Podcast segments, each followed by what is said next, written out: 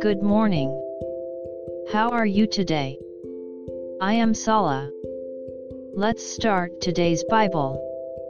Today's Bible verse is Psalm 73 28. I'll read. But it is good for me to draw near to God. I have put my trust in the Lord God that I may declare all your works. Amen. Beside God, you talk to Him, pray to Him, and worship Him. At that time, you may be able to feel God nearby.